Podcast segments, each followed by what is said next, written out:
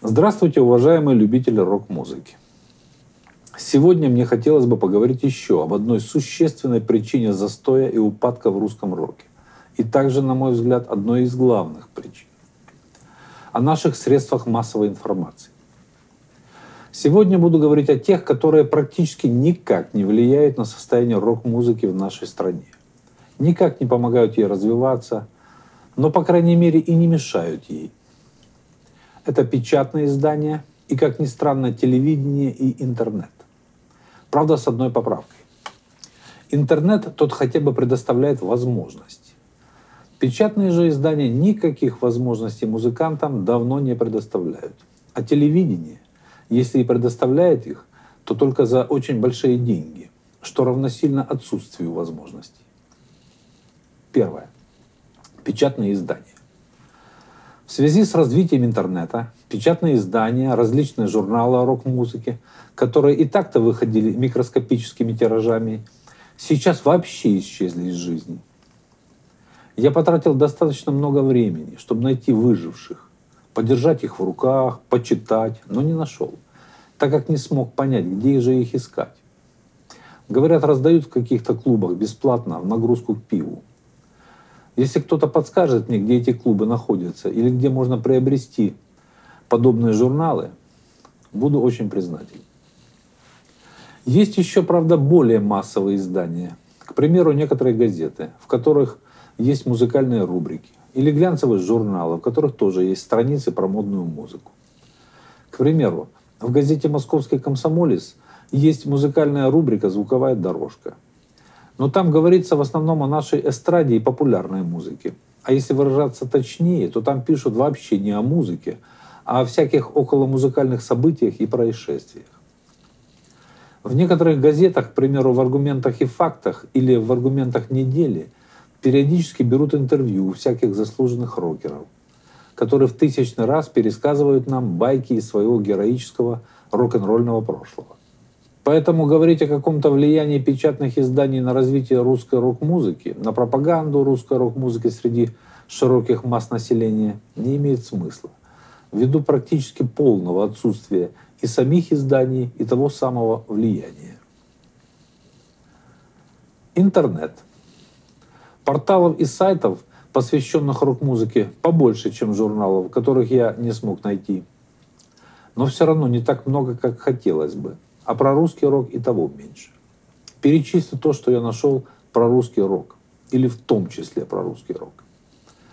Журнал «Артист», «Рок-культ», «Инрок», русский рок-журнал, «Рок Таймс», «Рок Уик», «Гильдия тяжелого металла», и еще такие порталы, как Rock for All, Rock Announce, Music Rock 24, Rockoyed, Rock People, Metal Nation – Просторы интернета, конечно, необъятны, и у меня не хватает ни сил, ни времени все охватить. Поэтому надеюсь с вашей помощью составить общий список живых интернет-изданий о русской рок-музыке. Так же, как, может быть, удастся составить перечень выживших бумажных журналов, чтобы потом можно было провести более детальный анализ их содержимого и выявить какие-нибудь тенденции. Поэтому, если вам не трудно, дополняйте, пожалуйста, этот список. Присылайте мне ссылки на то, что я не заметил, либо на свои находки, а я буду все это систематизировать. Честно скажу, я не вдавался глубоко в содержимое каждого найденного мною интернет-издания. Но из того, что я просмотрел, я уже сделал первоначальный вывод – что аналитических, критических, а уж тем более теоретических статей о русской рок-музыке или о каком-то новом течении в нашей музыке, новой рок-команде, как не было раньше, так нет и сейчас. Вот типичное название статей в российских изданиях о западных рок-музыкантах. Джек Осборн трезв в 16 лет. Ники Сикс станет отцом в 60 лет. Гитарист Korn не общается с дочерью. Майк Трэмп 20 лет жил в бедности. А вот типичные статьи о русских рок-музыкантах и русской рок-музыке. Группа «Экспедиция Восход» вернулась из тура «Третий океан», в рамках которого музыканты пересекли всю Россию на советских «Волгах». Корреспондент журнала «Артист» пообщался с барабанщиком группы Степаном Четвериковым и узнал, как передвигаться по стране зимой, с какими трудностями сталкивались на пути, какие в России дороги и куда делись Волги. Следующая аналитическая статья. Анакондас. Никаких фаеров, винишка и стриптиз. Пока страна тихонечко дожевывала новогодние салаты, догуливала последние деньги и думала, когда и куда сходить, и стоит ли выходить из дома и совершать ошибки, трудоголики Анаконда сдали свой традиционный концерт-карнавал. Следующее теоретическое изыскание. The Hatters. Страсть, водка и летающий Музыченко. Цыганские пляски, бокалы для вина размером с человека, легкие элементы БДСМ и воздушные гимнасты – нет, это не Рязанский цирк. Просто в город приехал The Hatters. Ну, если кто не знает, что такое БДСМ, так я расшифрую. Бандаж, доминирование, садизм и мазохизм. Правда, есть еще одна старая коммунистическая расшифровка. Быт и досуг советской молодежи. Еще одно глубокое музыкальное исследование. Конфликт между Дмитрием Спириным и Николаем Стравинским закончен. Недавно достоянием общественности стало публичное разбирательство между лидером группы «Тараканы» Дмитрием Спириным и бывшим гитаристом группы Николаем Стравинским. В видеоинтервью Сид, отвечая на вопрос о взаимоотношениях со Стравинским, обвинил его в краже денег из общака группы. На что Стравинский на странице в ВКонтакте рассказал свою версию событий. И тут началось такое. Много объемных постов, обвинения друг друга – Обо всем этом в нашей статье. Как видите, в каждой статье излагаются очень глубокие и полезные для музыкантов и любителей рок-музыки околомузыкальные рассуждения. Согласитесь, очень познавательная и развивающая информация. И такой информации очень много, если не сказать, что другой просто не существует. Но сегодня я не буду говорить о качестве музыкальной журналистики. Об этом я порассуждаю в одном из своих последующих блогов. И мне в этом, я надеюсь, помогут некоторые наши ведущие музыкальные журналисты. Или, как они себя сами называют, музыкальные критики.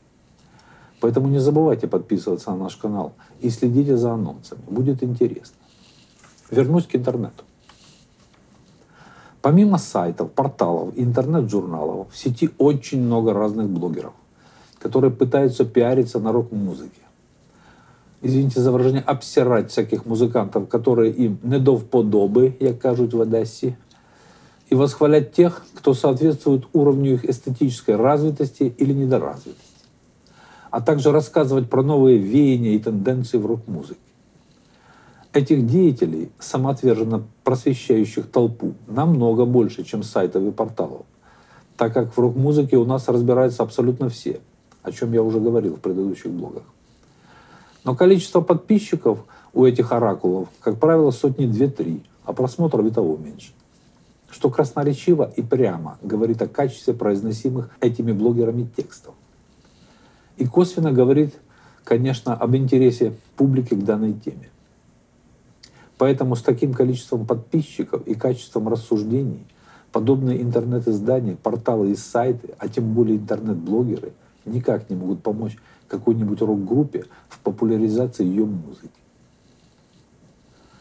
Можно, конечно, самостоятельно выкладывать свою музыку в интернет, что и делают все музыканты. Но для того, чтобы тебя просмотрели миллионы или хотя бы сотни тысяч, надо тратить большие деньги и на сами видеоклипы, и на их продвижение. Потому что без этих затрат тебя мало кто услышит. Я недавно где-то читал, что каждый час или даже каждую минуту, не помню точно, но порядок именно такой. В интернет выкладывается 20 тысяч различных файлов с музыкальным контентом. Поэтому быть замеченным в этом море музыкальной информации, да еще и на фоне современной и актуальной западной музыки, с высококлассным видеорядом, конечно же, возможно, но вероятность этого очень маленькая. Поэтому, опять-таки, можно сказать, что на развитие рок-музыки в нашей стране интернет также не оказывает никакого влияния. Известных старых музыкантов смотрят по инерции так, чтобы поинтересоваться, что там еще эти старые пердуны сочинили. А молодых и интересных просто не замечают, какую бы интересную музыку они не создавали. Точнее, замечают, но только родные и близкие, и еще знакомые по школе и детскому саду. Тысяча просмотров считается уже очень большим успехом для молодой рок-группы. Поэтому переходим к телевидению. Телевидение смотрят уже десятки миллионов человек. Тут уже настоящая музыкальная политика. Ведь политика, как известно, начинается не там, где тысячи, а там, где миллионы. Что же делает российское телевидение для развития рок-музыки в нашей стране?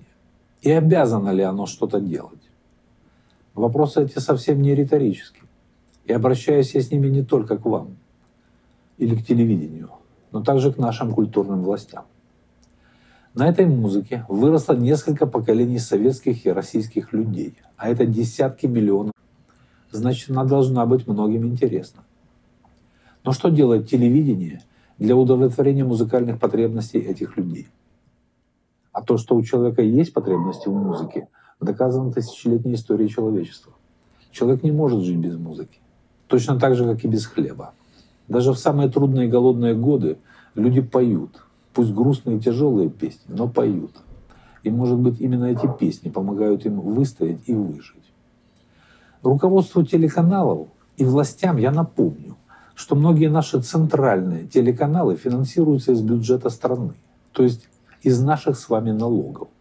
Так почему же они не учитывают интересы людей, которые выросли на рок-музыке и на данный момент являются основными налогоплательщиками в стране. То есть являются именно теми людьми, которые и содержат эти телеканалы. Не дети, для которых там крутят рэп, хип-хоп и R&B, и не пенсионеры, для которых крутят советскую эстраду, а именно зрелые, работоспособные граждане страны, являющиеся на данный момент основными налогоплательщиками, которым не интересны все эти хип-хопы, но видим ли мы современные рок-группы по телевизору? Пусть не современные, но некогда известные и популярные. Где рок-концерты? Где рок-фестивали? Где передачи о рок-музыке? Все опять в андеграунде. Прям как в Советском Союзе. За исключением нескольких передач. «Квартирник» у Маргулиса на НТВ или программа «Соль» на РЕН-ТВ.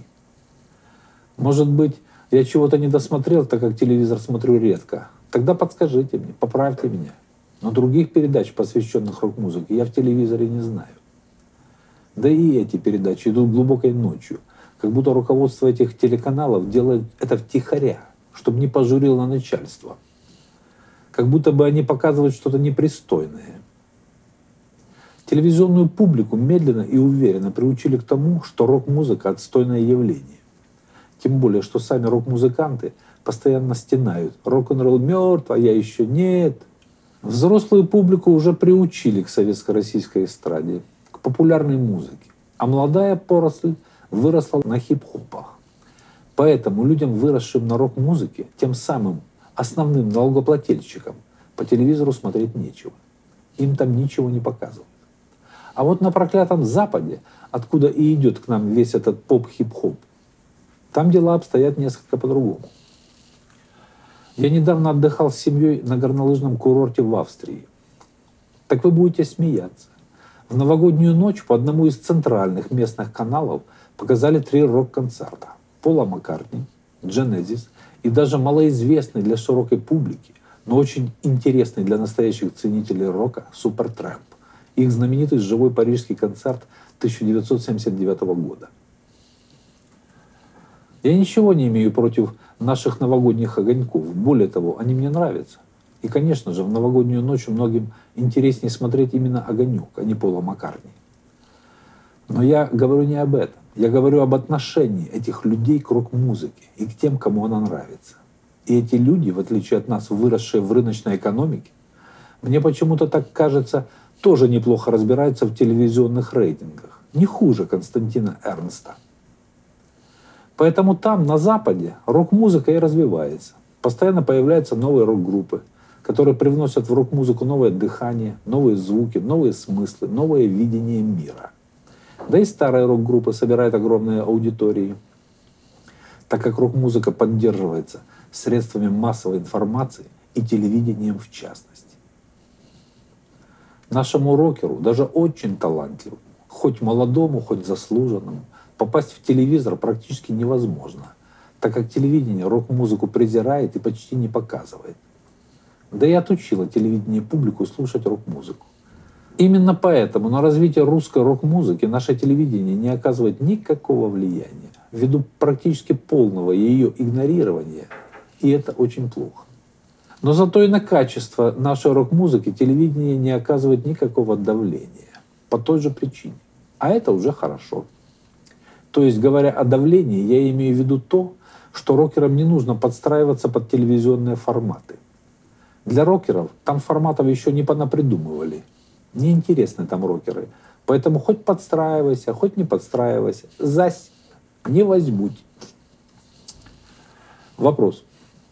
Куда податься бедному рокеру? Как стать известным? Как добраться до большой аудитории? Выбора не осталось. Радио. Поэтому следующий мой блог будет посвящен анализу радиовещания и его влиянию на развитие рок-музыки в нашей стране. А сейчас я хочу представить вам классический рок-н-ролл от группы Волощука СД. Называется он «Как же мы любим телевизор».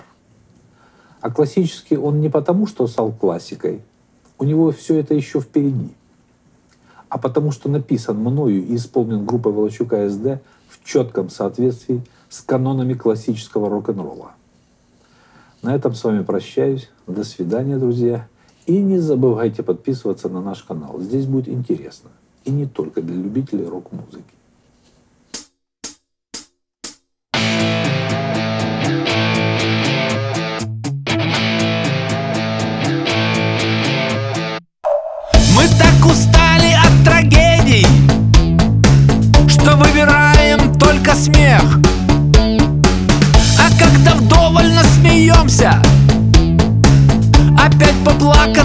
Грех.